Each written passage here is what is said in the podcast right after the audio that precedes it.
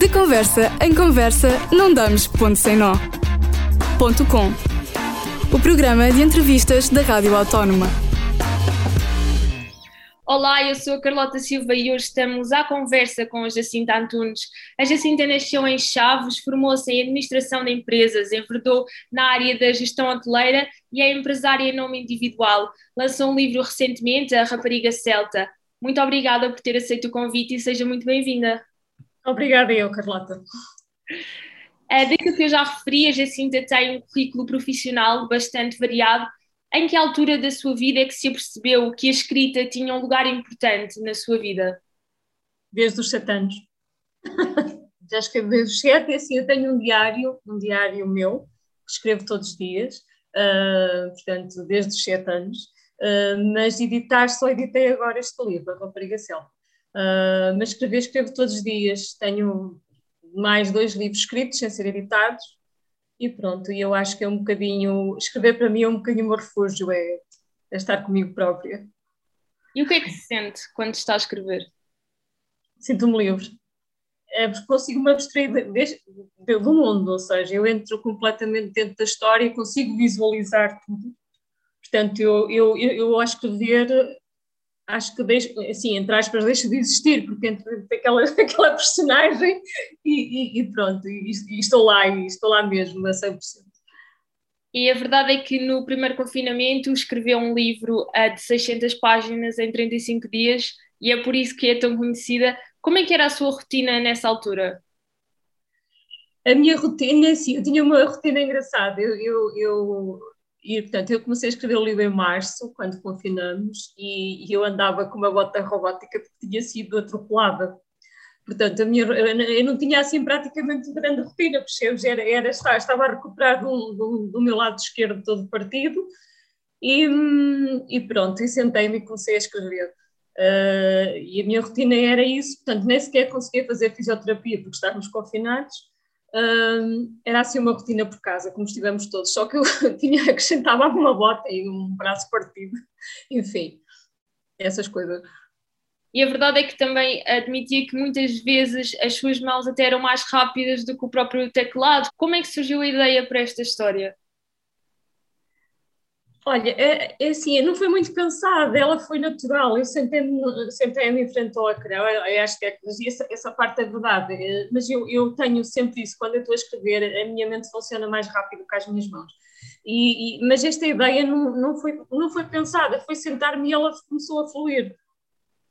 Entretanto, as personagens foram aparecendo e comecei a dar vida, e, e foi assim, foi, foi sem pensar, sabes? Foi elas foram surgindo, surgindo, surgindo, e depois lancei umas nas outras e, pronto, e, e, apareceu a história. E a verdade é que a rapariga celta retrata um bocadinho a romanização da Península Ibérica no confronto entre os romanos e os celtas, e estava a falar mesmo das personagens. Qual é a personagem que se identifica mais daquelas todas que acabou por criar? Olha, eu identifico muito com a Kate.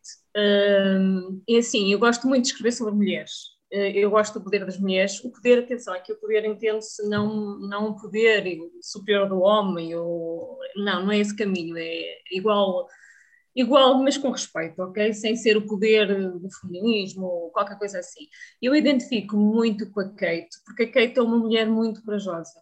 Portanto, ela é corajosa, é aventureira, é forte, é sensata e, hum, e faz um percurso ao longo da história muito, muito, muito giro porque ela começa a infância, uh, só para abrir um bocadinho o livro, começa a infância no, no Egito, nas terras núbias, e vem acabar na Península Ibérica, portanto ela é escrava. E, e, e por ser escrava e por ser forte e por conseguir passar tanta coisa, é, foi é das personagens que eu mais admiro.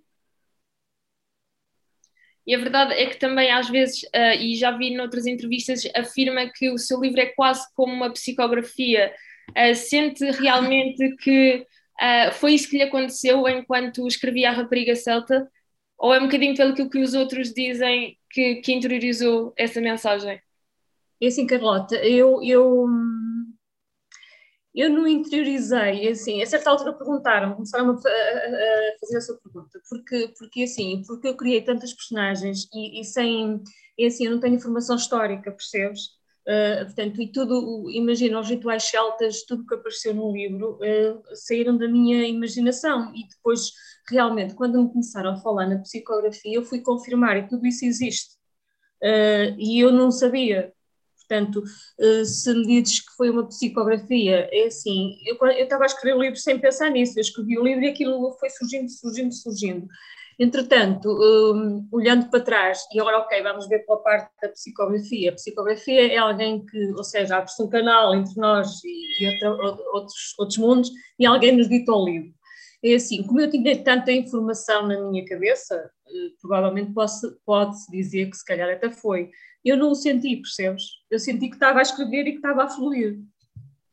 E também era uma área que, que já gostava, a parte Sim, sim, sim. Os celtas é, é um. É, sim, eu, eu, sempre gostei dos celtas, sempre gostei da, do misticismo, da, da, parte escondida dos celtas, dos druidas, de, do, do, assim, muito a admiração que ele tinha pelas mulheres, lá está um, o respeito que elas tinham, elas eram, eram tratadas iguais aos homens, portanto, nem iam à frente nem atrás, nem iam ao lado dos homens, sempre foram tratadas assim, tanto pelos pais como pelos maridos, elas tinham, elas tinham direito a escolher os maridos, portanto, é, é uma, é assim, foi uma civilização que sempre me fascinou muito. E pronto, claro que eu já li muitas coisas sobre os celtas, eh, assim, já vi muitas coisas sobre os celtas, mas havia coisas que eu era impossível saber. Eh, assim, há, há, rituais que eu descrevo no livro que depois vinha confirmar que eram verdade, um, mas efetivamente eles estavam na minha cabeça. E a verdade é que, mesmo sendo, uh, portanto, tendo criado a história aos poucos, uh, tinha alguma mensagem base uh, para que queria passar com o livro, ou foi tudo também de uma forma natural que, que se mostrou todo esse poder da mulher? Uh, o romance. Sim, eu, eu, eu, eu, eu, eu, eu, quando estava a escrever, não quis passar mensagem nenhuma, eu, eu só quis passar o livro para, para as folhas, percebes? Para o papel.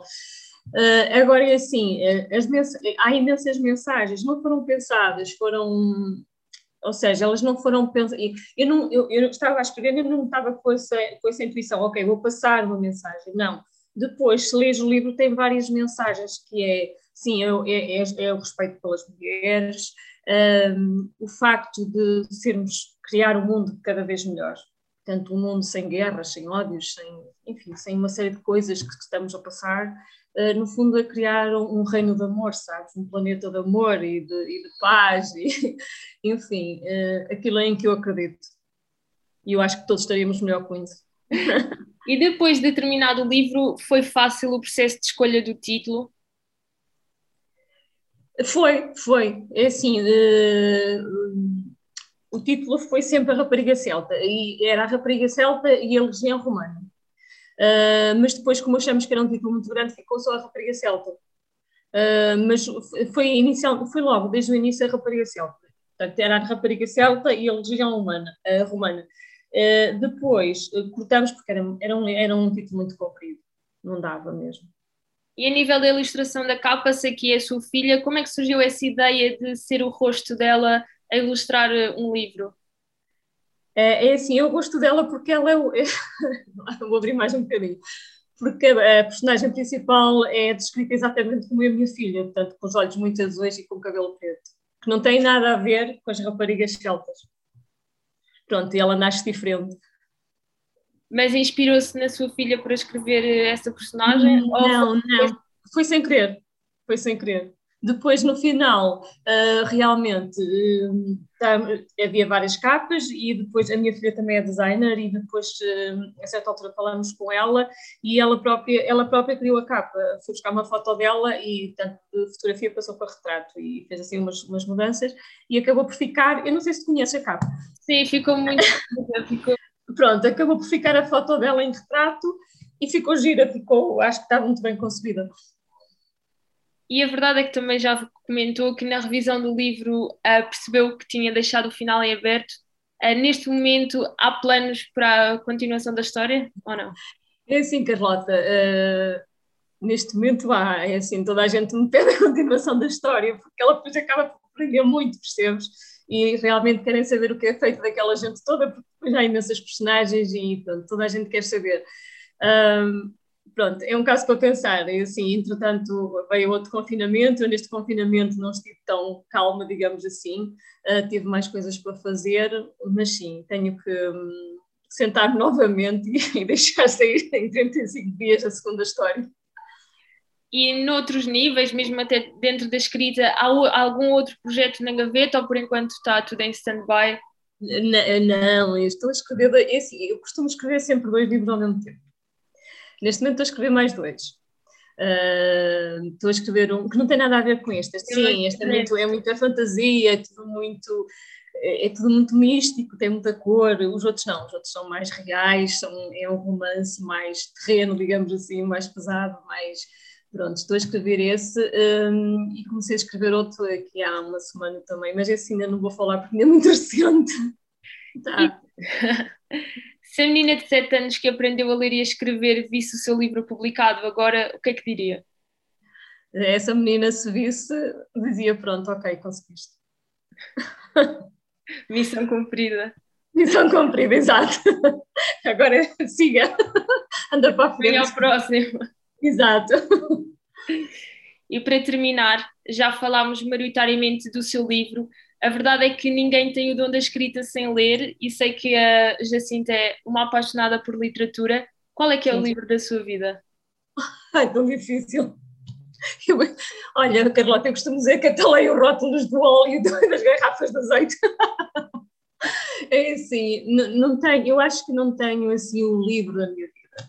É assim, gosto, gosto de imensos livros, é assim, eu devoro livros e assim, Ken Follett, Isabel Allende, sei lá, tudo, tudo, tudo que possas imaginar eu gosto de ler. Gosto de coisas diferentes, gosto de, uh, de livros que às vezes passam despercebidos, mas têm sempre lá a mensagem, gosto de Saramago, gosto de Lobo Antunes, sei lá, gosto de tanta coisa, não, não tenho assim um livro que diga assim, este é o livro da minha vida, ah, fica imensos, percebes? Em vários pontos, há, há sempre uma coisa que toca. Ou aqui ou ali há um livro que me deixa sempre alguma coisa, seja ele quem for. E é isso, muito obrigada por ter obrigada, convite e por estar aqui. Desejo o maior sucesso. E assim okay. hoje estivemos à conversa com a escritora Jacinta Antunes, autora do livro A Rapariga Celta. Obrigada. Obrigada, Carlota. Boa tarde. De conversa em conversa, não damos ponto sem nó. Ponto com. O programa de entrevistas da Rádio Autónoma.